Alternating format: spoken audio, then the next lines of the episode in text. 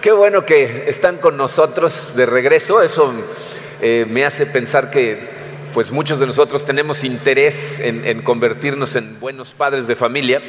Eh, y miren, eh, para darnos un poquito de esperanza a todos los que somos padres de familia, levanten la mano todos los que vinieron la semana pasada, que son padres de familia, y déjenla levantada si cuando salieron de aquí se sintieron culpables por algo que han hecho en el pasado mal con sus hijos. Volteen a su alrededor porque todos las dejaron levantadas, ¿ok? O sea, O sea, ¿esto qué significa? Dice, todos estamos en el mismo camino, todos cometemos errores.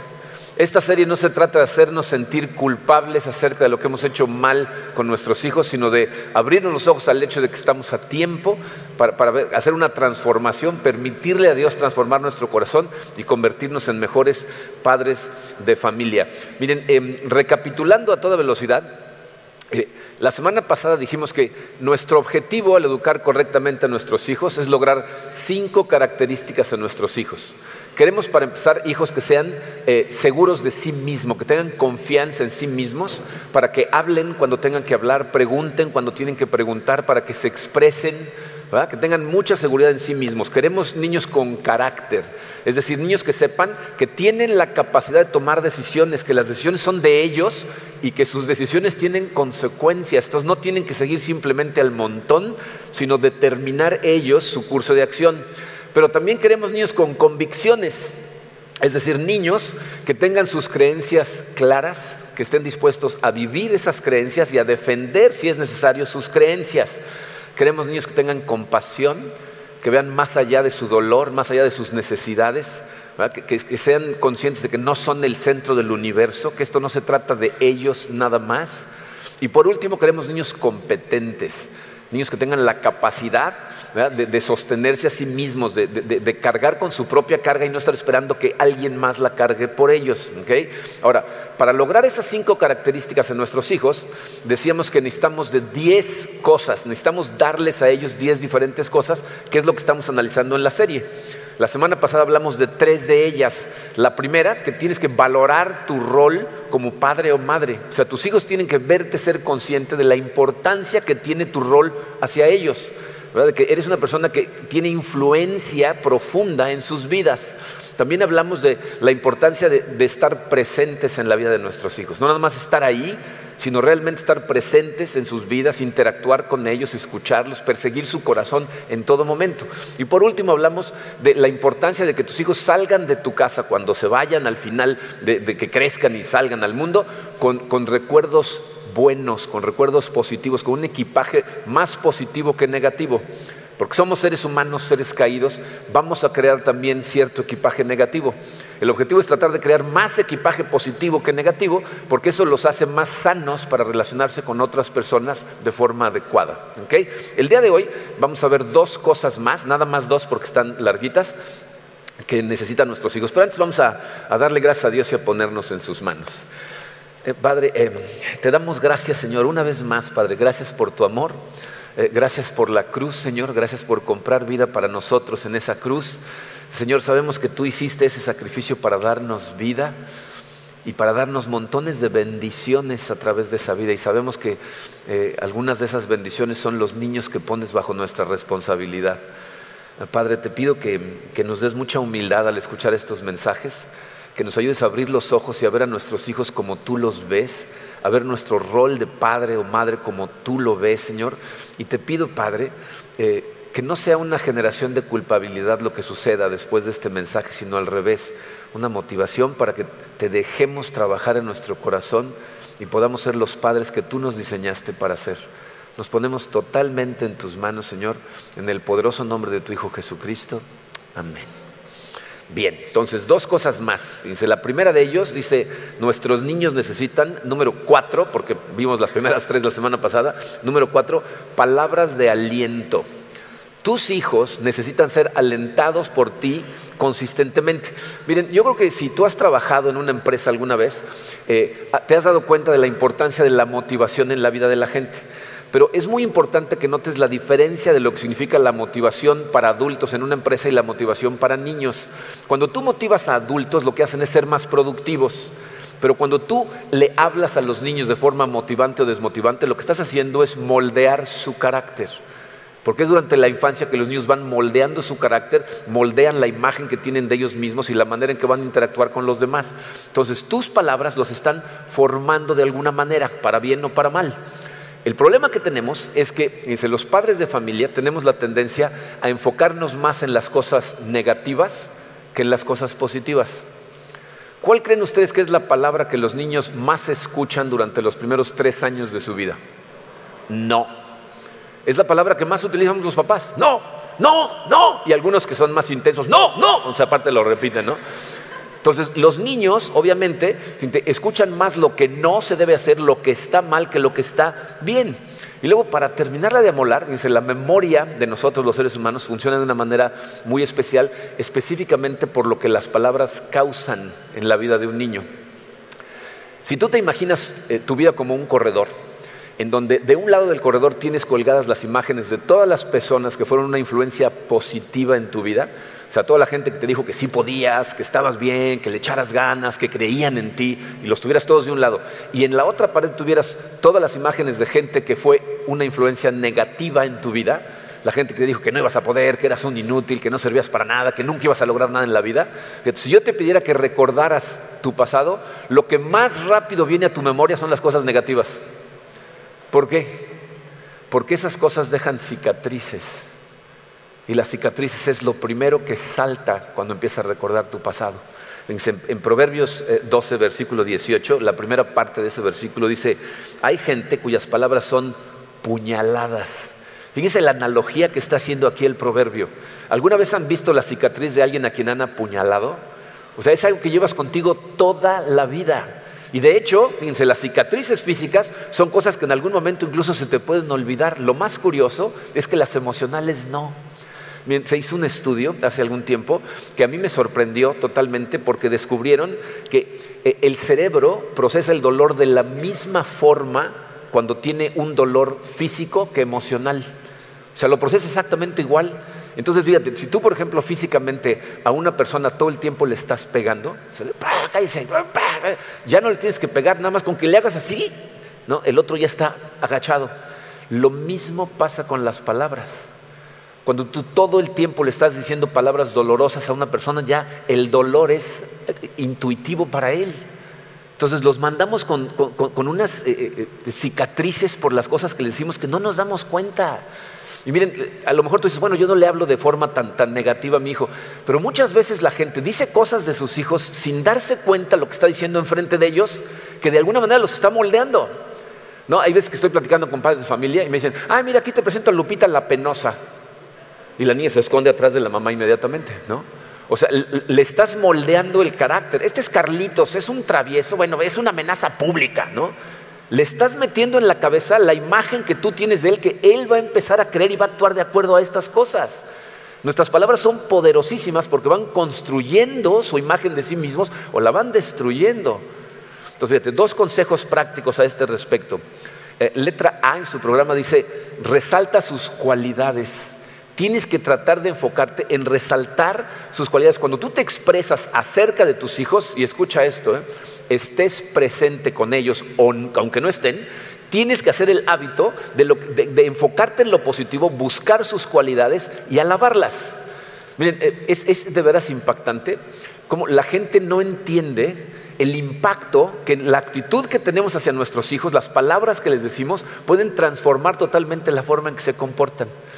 Eh, en su libro Nos veremos en la cumbre, Zig Ziglar cuenta de un eh, experimento que hicieron en la Universidad de Harvard hace ya varios años, que miren, hasta la fecha los científicos todavía no entienden muy bien exactamente qué pasó. Tomaron a tres grupos de estudiantes de sociología y a cada grupo le dieron eh, una cantidad de ratas de laboratorio.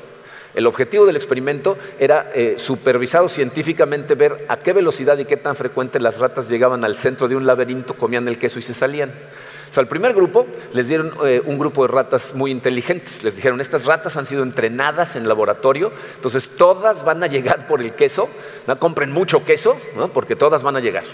Eh, al segundo grupo les dijeron, este es un grupo de ratas normales, ¿no? Algunas van a llegar, otras muy probablemente no vayan a llegar, ¿no? entonces compren queso, pero no se preocupen mucho. Y al tercer grupo les dieron un grupo de ratas que les dijeron eran tontas.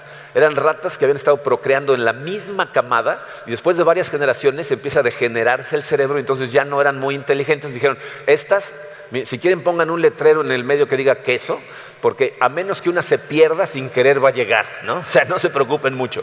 Y durante un mes científicamente supervisado estuvieron midiéndolos. Al final del mes, las ratas se comportaron exactamente como los científicos les dijeron. Las inteligentes llegaron todas, las regulares unas y otras no. Las tontas, una que se perdió llegó. Y al final les dijeron que todas las ratas habían salido de la misma camada.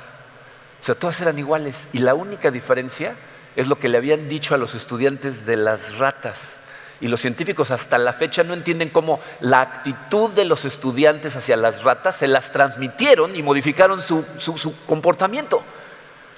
Entonces pregúntate, ¿qué tipo de hijos tienes? ¿Tienes hijos inteligentes? ¿Hijos creativos? o tienes hijos regulares? ¿Promedio? ¿O tienes hijos tontos?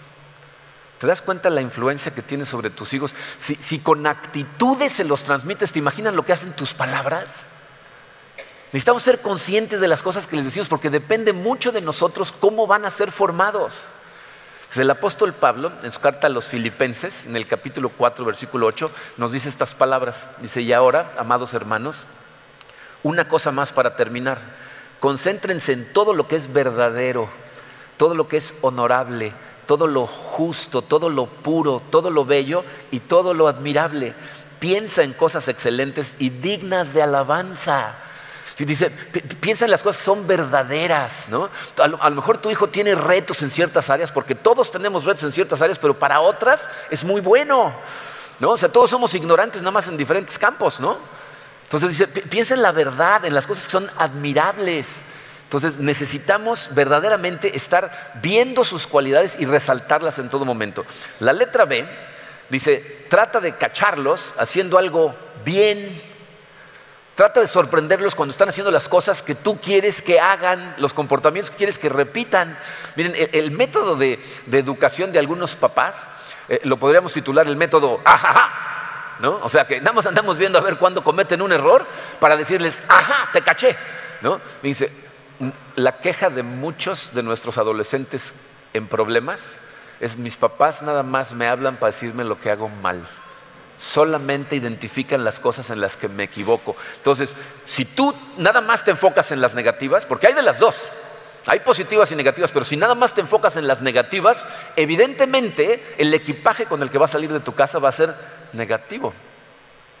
O sea, va a ir cargando con un equipaje que lo va a limitar. No, puedes notar nada más lo que está mal. Evidentemente, como vamos a hablar la semana que entra, la disciplina en la vida de nuestros hijos es importantísima, pero necesitas balancearla con las cosas que hace bien. Ahora, miren, aquí quiero hacer una llamada de precaución eh, y, quiero que noten que dije, trata de ver cuáles son sus cualidades, los comportamientos que quieres tú que repitan y esos alábalos. No hablé de sus éxitos, porque muchos papás hilan esto ah, cuando gana, cuando saca buenas calificaciones, cuando triunfa, entonces es que lo alabo. Si tú nada más alabas a tus hijos, le muestras amor, le muestras eh, eh, la fe que tienes en que va a crecer, cuando tiene éxito, tu hijo va a empezar a hilar éxito con amor. Y va a estar tratando todo el tiempo de complacerte porque si no, piensa que no lo vas a amar. Y eso es esclavizarlo a una vida de estar tratando de complacer a toda la gente a su alrededor cuando piense que es porque también lo hace. Necesitas alabar sus cualidades, su carácter, las ganas que le echa a las cosas. Eso es lo que es importante. ¿Okay? Eh, fíjense, en Proverbios 18, 21 dice, la lengua puede traer vida o muerte. O sea, la lengua tiene la capacidad de darle a la gente las dos cosas. ¿Cuál es la diferencia entre una y la otra? El enfoque. ¿Estás enfocado en las cosas buenas o nada más estás enfocado en las cosas malas?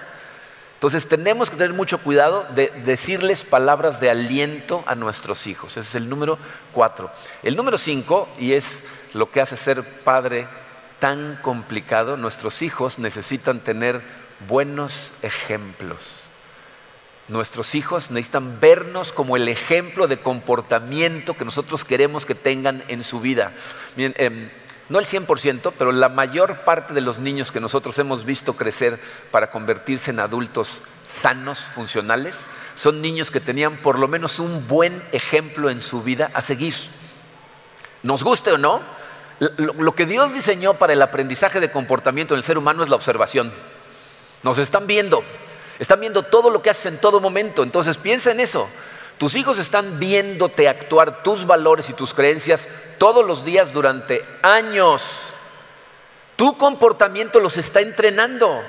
Entonces pregúntate cosas como, por ejemplo, este, ¿cómo te llevas con tu pareja? ¿Cómo te hablas con tu pareja? ¿Cuál es la forma de interacción con tu pareja? Porque te guste o no, si tienes hijas, ver el comportamiento de la mamá la está entrenando en cómo se porta una esposa, ¿no? ¿Cómo se relaciona? ¿Qué acepta? ¿Hasta qué punto permite? ¿No? Ver los hijos al papá están viendo cómo se debe de comportar un esposo. Viendo la relación, se crean sus expectativas de cómo va a ser el matrimonio. Entonces pregúntate, ¿cómo te llevas con tu pareja enfrente de tus hijos? ¿Cómo tratas a otras personas frente a ellos? Esto es particularmente importante cuando estás lidiando con gente que está en una desventaja social contigo. ¿Saben a qué me refiero? O sea, si tú, por ejemplo, estás lidiando con un mesero, con la cajera del súper, con gente que te está dando servicio, aunque tú te comportes como un barbaján, ellos no tienen más remedio que sonreír y decir, sí, el cliente siempre tiene la razón y me aguanto. Pero ¿te estás dando cuenta que le estás enseñando a tus hijos cómo tratar a la gente? ¿Han visto a niños que son insolentes, arrogantes y groseros con esas personas? ¿De dónde creen que lo sacan? ¿De quién lo aprenden? Necesitas tener mucho cuidado. Fíjate, ¿cómo resuelves tus conflictos? ¿Hablas? Te sientas, escuchas, expresas, llegan a una conclusión, se perdonan. O hay gritos, groserías, a lo mejor hasta violencia, se avientan zapatos y platos. ¿Qué le estás enseñando a tus hijos? ¿Cuáles son los hábitos que ven en ti de comportamiento? ¿Tomas demasiado? ¿Fumas todo el tiempo? O sea, créeme, te están viendo y lo que están viendo es lo que van a hacer. Esto es lo que hace ser padre tan difícil, que para poder modelar estos principios de, comportamiento, pues primero tienes que serlo. Por eso necesitas permitirle a Dios transformarte a ti primero. Necesitas verte reflejado en la palabra de Dios para ver cómo estás actuando contra cómo deberías de actuar. yo estoy convencido que la razón por la que mucha gente joven piensa que la Biblia es un libro obsoleto es porque no ven a sus papás leerlo. No ven adultos utilizarlo. Entonces, claro que es obsoleto. Nadie lo usa, pues es obsoleto, ¿no? Entonces necesitas tú acudir a estas cosas. Y miren, aquí necesito añadir algo por, la situación que vivimos en nuestra sociedad, que es simplemente un hecho que estamos viviendo. Hay muchas familias hoy en día que son lo que llamamos familias mixtas, es decir, eh, una pareja se divorcia y luego uno de los dos o los dos se vuelven a casar y a lo mejor llegan a la familia con hijos de su anterior matrimonio y a lo mejor el otro lado también trae hijos o no los trae, pero es lo que llamamos una familia mixta mucha gente se acerca y me dice, oye, ahí cómo le hacemos porque pues está muy complicado. Esto obviamente pues tenemos que ver los dos lados. Una, ¿cuál es tu responsabilidad para con tus hijos, si los llevaste a la relación? ¿Y cuál es tu responsabilidad para con los hijos de tu pareja que entraron a la relación? Tus hijos. Miren, si, tu expareja eh, vive aquí eh, en Cancún, es muy probable que tus hijos pasen tiempo con tu expareja a lo mejor, digo, dependiendo si es el hombre o la mujer, es más o menos tiempo, pero pasan tiempo con su, con su expareja. E, el problema que yo veo aquí, miren, es muchas veces los matrimonios terminan tan mal que, que, la gente sale tan herida que lo que quiere es de alguna manera hacerle pagar a su expareja. Y piensan que pueden herir a su expareja utilizando a los niños. Y entonces le empiezan a decir a los niños cosas, a veces exageraciones, distorsiones o verdades que no deberían de transmitirle a los niños, según ellos, para hacerle daño a la pareja. Y no se dan cuenta que al que más están destrozando es al niño. Alguien tiene que ser el adulto responsable. Alguien tiene que amar a esos niños por el propio bien de los niños. Los niños necesitan un punto de referencia sano. Necesitan ver a una persona que se comporta como un adulto que por amor a ellos sacrifica muchas cosas, porque eso es lo que significa ser padre. Y yo sé, porque mucha gente me lo dice en consejería, es que tú no tienes idea de lo que mi ex les dice. Eso es irrelevante. Lo que les diga, miren, les voy a decir lo que hemos visto en experiencia de muchos años. ¿eh? Cuando los dos padres son unos irresponsables, se la pasan metiéndole basura en la cabeza al niño, lo que hacen es destrozar el carácter de ese niño que crecen para repetir la historia. Son niños que vuelven a hacer lo mismo que sus papás. en los casos que hemos visto en donde por lo menos uno de los dos es un adulto responsable que jamás utiliza a sus hijos para tratar de hacer atacar a su expareja, dice, lo hemos visto, ¿eh? años después, los niños cuando crecen son conscientes. Tenemos un caso de una persona muy cercana a nosotros, que, su, expareja no saben la, la, cantidad de mentiras, de distorsiones que le metió en la cabeza a sus hijas para tratar de separarlas de él. Y por años tuvo que aguantarse. Y cuando crecieron y salieron como adultas a la vida, ahora tiene una relación hermosa con él y su nueva pareja, su esposa, y cortaron relación con la otra persona porque son conscientes de estas cosas. Alguien tiene que ser el adulto maduro. Esas niñas son gente sana gracias a la influencia positiva que tuvieron de uno de los dos lados. Pero escúchame clarito, ¿eh? aunque tus hijos nunca regresaran, o sea, aunque tu expareja triunfara, los volteara contra ti y jamás regresaran, tú necesitas ser el adulto responsable por una simple y sencilla razón. Nuestra esperanza no está puesta en esta tierra, está puesta en el más allá. Y un día vas a estar enfrente de Dios y te va a pedir cuentas de qué tipo de padre o madre fuiste. Y te voy a decir lo que no le vas a poder decir, es que no sabes lo que decía mi expareja. Porque Dios te va a decir, a mí me da igual lo que decía tu expareja, te estoy hablando de ti. Cuando venga tu expareja vamos a platicar, tú, ¿qué tipo de padre o madre fuiste? Entonces necesitas ser el adulto responsable ¿eh? y amar a tus hijos y jamás utilizarlos en tus pleitos con tu expareja. Ahora, si son los hijos de tu nueva pareja, em, tu responsabilidad es ganarte a esos niños poco a poco. Si la gente piensa que nada más porque se enamora de una pareja nueva, los niños también se van a enamorar de ella al mismo tiempo y no sucede. Tienes que ser consciente de que vienen dañados, vienen con heridas en el corazón porque una persona a la que amaban profundamente ya no está de la misma manera en su vida. Y entonces obviamente van a llegar heridos. Y tu responsabilidad es ganarte su amor poco a poco demostrando ser un adulto responsable. ¿Estás en desventaja? Totalmente. ¿eh? Es posible que incluso te vean como el enemigo público número uno, causante de la situación, aunque no sea el caso. Pero tu responsabilidad es a través del amor constante, incondicional, ser tú el maduro. Es una vergüenza cuando vemos adultos que están esperando que los niños sean los maduros, que los niños sean los que respondan correcta. Trátala bien, a fuerza, trátalo bien. Se lo tienen que ganar. Necesitas amar a los niños, especialmente en esa circunstancia tan complicada también para ellos. Bueno, eso es para los papás. Pero ahora, fíjense, ¿cómo se aplica esto para otros adultos? Es decir, si tú eres tío de niños, abuelo, a lo mejor eres hermano mayor de niños mucho más pequeños, o a lo mejor eres amigo de una persona que tiene hijos pequeños, ¿cómo se aplica esto? Miren, eh, la verdad es que, ¿te des cuenta o no? Estás cooperando en su formación. ¿eh? O sea, estás influyendo en ellos, aunque no te des cuenta. Miren, a, mí no saben cómo me, abrió los ojos a esto. Una cosa que me pasó hace muchos años. Todavía yo estaba soltero. Eh, iba con un tío y su esposa, íbamos a ir a Cuernavaca a una charreada y en el camino recogieron una amiga de, su esposa que era viuda, estaba muy joven, pero era viuda y tenía un hijo como de, ha de haber tenido como cuatro o cinco años de edad. Entonces empezamos a manejar hacia Cuernavaca y en el camino teníamos sed, nos paramos, nos sentamos en un restaurancito y compramos refrescos para todos. La mamá del niño tomó un vaso con hielo, se empezó a servir su refresco y empezó a tomar. El niño la vio, se sirvió y empezó a tomar. yo me senté hablando con mi tío, agarré el refresco y de la botella empecé a tomarme mi refresco. Y el niño me vio, echó el vaso a un lado y empezó a tomar directo de la botella. Entonces yo, en ese momento dije, agarré mi vaso, me serví, empecé a tomar, regresó su vaso y dije, en dos minutos de influencia, ya le estaba transmitiendo un mal hábito. ¿Eres consciente de eso? Ahora piensen en las personas que tienen mucho contacto con los niños. Piensa, por ejemplo, en un maestro de escuela. ¿Saben cuál es la tragedia con la educación en nuestros días? Los maestros no se dan cuenta que lo más importante que le transmiten a un niño no son materias, es carácter. Los niños lo están viendo. Si un maestro tiene a un alumno favorito, al que siempre pone a cargo de todo y le da buenas calificaciones sin importar lo que haga, y tiene a uno al que trae de bajada todo el tiempo y lo humilla enfrente de los demás, y no importa qué esfuerzo haga, lo trata mal, ¿te das cuenta que le estás transmitiendo carácter a los niños? Que los niños ven eso y dicen, ah, si yo llego a una posición de autoridad, eso es válido, eso está bien. O sea, los estás transformando. Necesitas tener cuidado del ejemplo que le das a todos los niños que están en contacto contigo. Y aquí eh, dos, consejos. Dice, letra A, Dice, necesitas modelar principios morales de comportamiento. Lo más importante que necesitas transmitirles son los principios morales de comportamiento que aprendemos en la Biblia. ¿Cuáles son esos principios morales? Fíjate, la honestidad, la integridad, la responsabilidad, la humildad, la amabilidad. O sea, e, esas cosas, piensa como esas cosas son como las reglas del juego. Yo así les llamo a, los principios, son las reglas del juego de la vida. Piensa, por ejemplo, en el fútbol.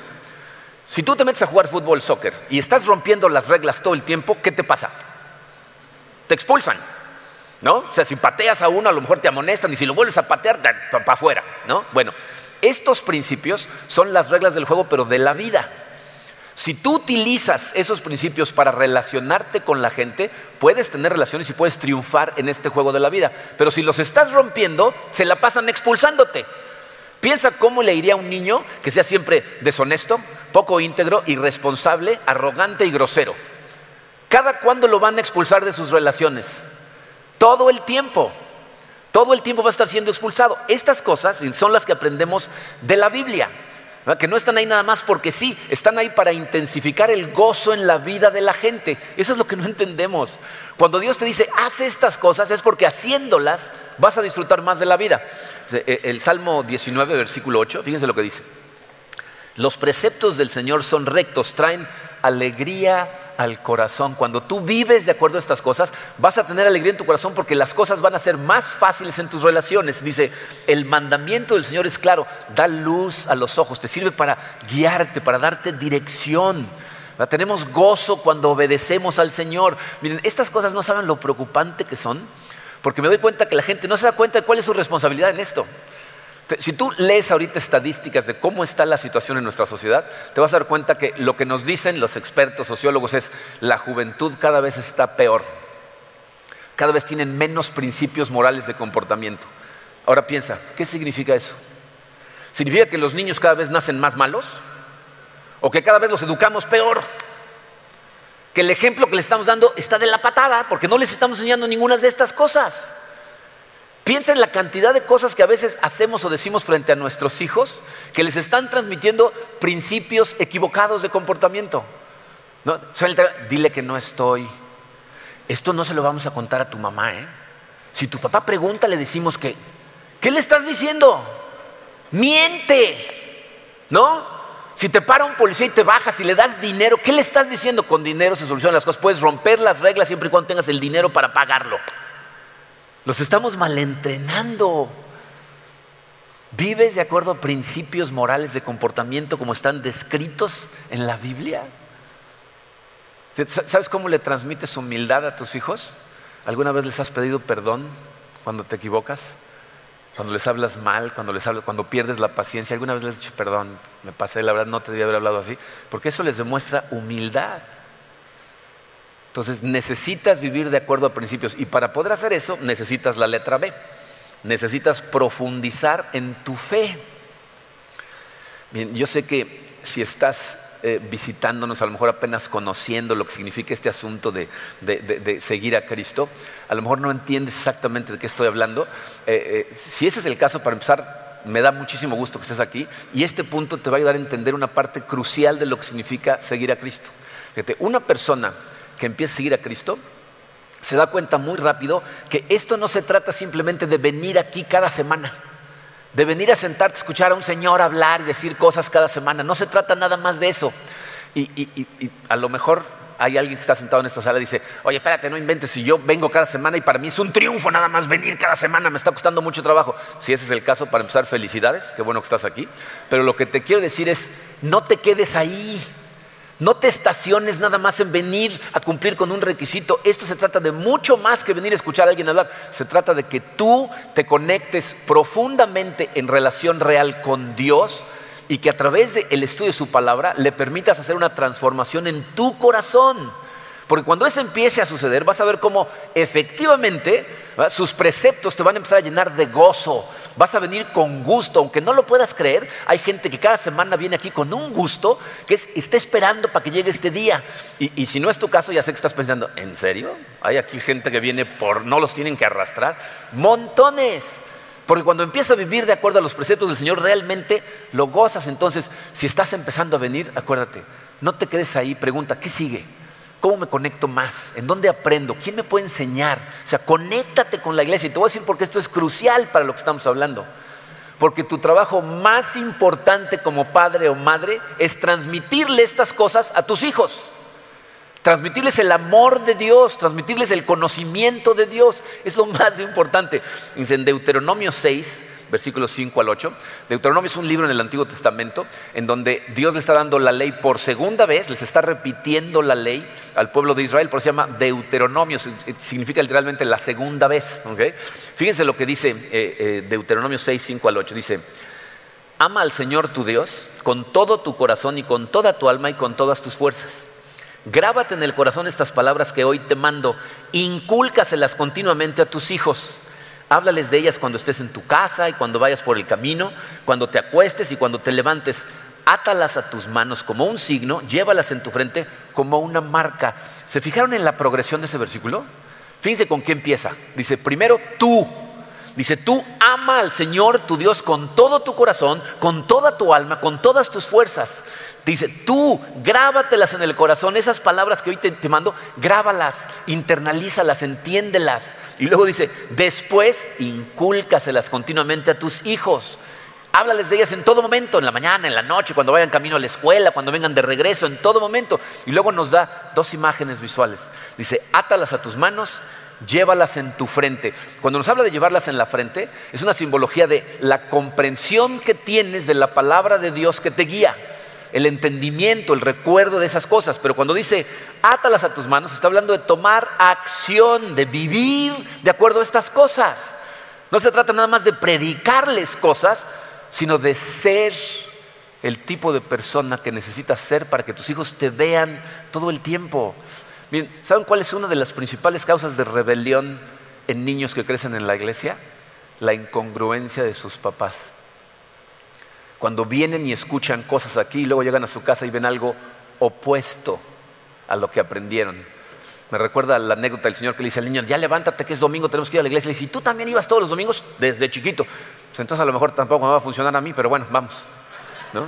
Porque te estoy viendo. No estoy viendo cómo vives la vida. Ahora miren, eh, no estoy diciendo que para poder ser un buen padre tienes que ser perfecto. Eso es imposible.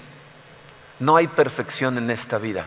De hecho, fíjate, lo que tus hijos más necesitan es darse cuenta de que sus padres también necesitan de Cristo. Necesitan verte batallar. Si tú les transmites fingidamente una imagen de perfección, lo que va a hacer es intimidarlos. Porque ellos nunca van a alcanzar el estándar de perfección. Entonces tú tienes que ser honesto. Tienes que mostrarles que también estás batallando por porque el Dios te transforme. Por eso es tan importante disculparte con ellos cuando la riegas. Que sepan que, que aquí todos somos ovejas. Tenemos la responsabilidad de ellos, la tenemos, pero todos somos ovejas que vamos en crecimiento. Pero si tú crees en Dios, si tú realmente te dices discípulo de Cristo, esto debería ser lo más importante en tu vida porque rige todas las áreas y para ti debería ser lo más importante pasárselos. Más que saquen dieces en la universidad y tengan buenos puestos, que conozcan del amor de Dios, porque eso va a regir toda su vida, absolutamente toda. Y por eso ser padres es tan complicado, porque primero tenemos que ser el tipo de persona que queremos transmitirles a ellos. ¿Está difícil? Miren, está... Tener hijos no es para cobardes. Y todos los que tenemos hijos de más de 10 años de edad y algunos de 6, lo sabemos. Es un reto. Y te puedo asegurar una cosa, ¿eh? Si no has llegado al momento, va a haber un día en donde vas a sentir, yo no tengo la capacidad, no tengo la suficiencia. Vas a llegar al límite de tu paciencia un día vas a decir, Señor, cuando estés en ese punto, acuérdate de una cosa, yo soy insuficiente, pero Dios es más que suficiente. Dios es lo que realmente necesitamos.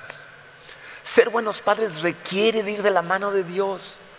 Y ser padre es doloroso, es difícil, pero cuando las cosas las haces de la mano de Dios es un verdadero gozo cuando ves a tus hijos florecer correctamente. Pero el primer sacrificio lo tienes que hacer tú. Porque luego queremos que ellos sean sin nosotros atravesar por el proceso de llegar a ser. Eso es imposible. Necesitas saber que sí, es un rol complicado. Pero si tú tienes hijos, es porque Dios así lo planeó. ¿eh? Tus hijos no son una casualidad. A lo mejor a ti te sorprendieron, a Dios no. ¿Ok? A Dios no lo sorprendieron. Sabía exactamente lo que estaba haciendo cuando puso a esos niños abajo de ti. Y aunque sean un verdadero reto, los puso ahí porque sabe a quién creó Él en ti. Entonces, acuérdate, cuando te sientas débil, en nuestra debilidad se perfecciona su poder. Yo no soy suficiente. Pero Dios, más que suficiente. Vamos a orar. Padre, Señor, te necesitamos tanto para este rol. Necesitamos de, de, tanto de tu amor, de tanta de tu paz, de toda tu sabiduría y especialmente de tu fortaleza.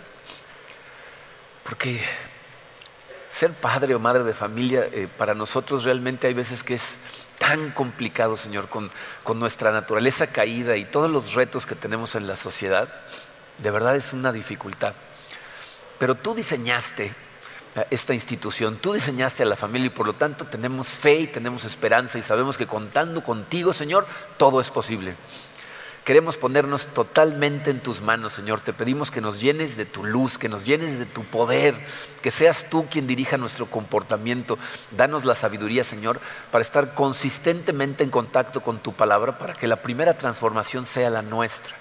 Y te pedimos, Señor, con todo el corazón, que nos ayudes a amar a nuestros hijos como ellos necesitan ser amados con las cosas que tu palabra nos enseña que necesitamos ser y hacer hacia ellos para que ellos crezcan como hombres y mujeres de bien.